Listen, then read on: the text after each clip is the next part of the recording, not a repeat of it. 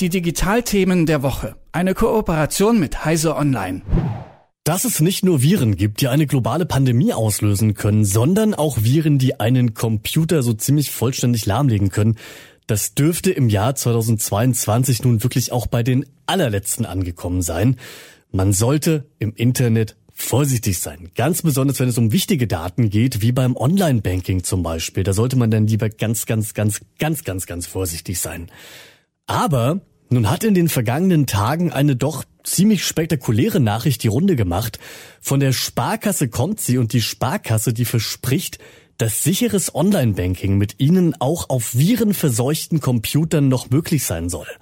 Und ob da was dran ist, das besprechen wir jetzt mit unserem Digitalexperten von Heiße Online, Jürgen Kuri. Schönen guten Morgen. Morgen, grüß dich.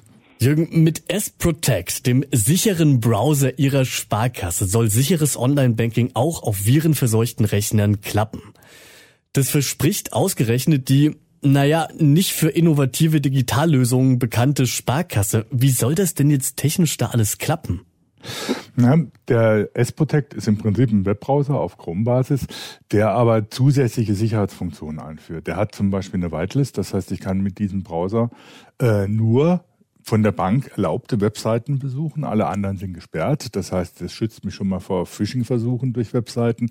Dann äh, benutzt der Browser zum Beispiel eine virtuelle Tastatur. Das heißt, ein Keylogger könnte jetzt keine Tastatur-Anschläge mit, mit äh, mit Zeichnen. Es ist auch nicht möglich, im Hintergrund ver, ver, äh, versteckte Screenshots zu machen, dass ein Trojaner zum Beispiel durch Screenshots einfach mitkriegt, was ich da alles so eingebe.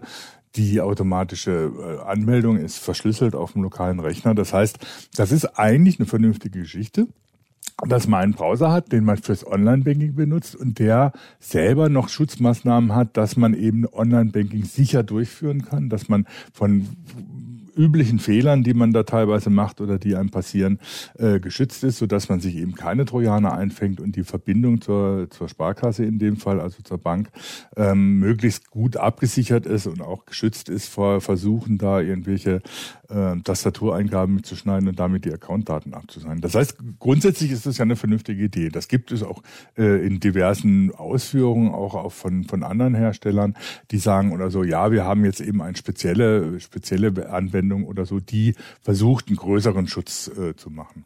Du sagst schon, grundsätzlich klingt es nach einer super Idee. Ja, es klingt, ohne dass wir jetzt hier zu viel Werbung machen dürfen, ja erstmal fantastisch, das muss man so sagen. Aber Jürgen, ihr von Heiße Online, ihr fandet ja auch, dass das fast schon zu fantastisch klang, fast schon zu schön, um wahr zu sein. Und deswegen habt ihr das Ganze mal ausführlichst getestet. Wie habt ihr das denn gemacht? Wie wolltet ihr denn rausfinden, ob dieses Versprechen gehalten werden kann? Habt ihr da wirklich erstmal einen Rechner von euch mit Viren verseuchen lassen? Naja, wir haben im Prinzip das gemacht, was äh, Tester, die die Sicherheitslücken rausfinden wollen, auch machen. Wir haben eben die Mechanismen, die Trojaner benutzen oder die eben Schädlinge benutzen, äh, auf, auf diese Software losgelassen. Also grundsätzlich ist es ja so, dass dieses Versprechen an sich schon fragwürdig ist. Man sollte auf einem friedensverseuchten Rechner einfach kein Online-Banking machen. Und äh, man kann diese Software einsetzen, um sich davor zu schützen, sich hier etwas einzufangen. Aber jetzt äh, gesagt, äh, das gesagt, heißt es nicht, dass ich dann einfach sicher bin, wenn ein Trojaner wirklich drauf ist. Es gibt so Schutzmechanismen, die die eingeführt haben, wie die virtuelle Tastatur. Es war aber zum Beispiel möglich, über ein Skript einfach die Mausbewegung mitzuzeichnen und dadurch rauszukriegen, welche virtuellen Tasten ich mit der Maus angeklickt habe. Das heißt, es war im Prinzip wie ein Keylogger. Auch der Schutz vor Screenshots war irgendwie löchrig. Man konnte über bestimmte Mechanismen eben doch äh, Screenshots aufzeichnen und die dann äh, so benutzen, dass man mitgekriegt hat, was man über die ganze Zeit da im Online-Banking gemacht hat. Ähm, nach Hinweisen wurden diese, diese, diese Lücken teilweise wieder geschlossen, aber ganz hundertprozentig äh, haben die Lücken sich doch nicht geschlossen, wurden die Lücken doch nicht geschlossen. Das heißt, es gibt immer noch so einzelne, einzelne Probleme, die man über Skripts, über Trojaner-Mechanismen ebenso ausnutzen kann, um dann eben doch einzubrechen. Das heißt, grundsätzlich ist dieser Browser eine gute Idee, aber das Versprechen, dass man da auch auf einem virengeschützten, äh, virenverseuchten Rechner geschützt ist, das ist doch sehr fragwürdig und wiegt vor allem die Leute in eine Sicherheit, die sie sich, die sie nicht haben. Also man wäre auch weiterhin gut damit beraten, beim Online-Banking möglichst vorsichtig zu sein. Deswegen, Jürgen, nochmal die Frage an dich. Worauf müsste man denn generell so achten, um beim Online-Banking möglichst alles richtig oder alles sicher zu machen?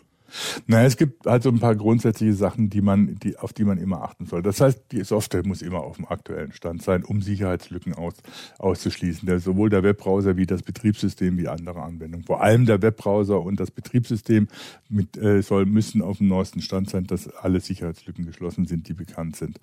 Ähm, dann gilt das Übliche, man muss vorsichtig sein, wenn man Webseiten öffnet, die man nicht kennt. Äh, man soll nicht auf jede Mail klicken, äh, um auf jeden Anhang in der Mail klicken oder so, den, den, den, von dem man nicht weiß, wo er wirklich kommt. Und man sollte dann doch dann schauen, dass man äh, Viren, Antivirensoftware installiert hat, damit äh, da überprüft werden kann, äh, welche, welche Gefährdungen unter Umständen auf dem Rechner vorliegen.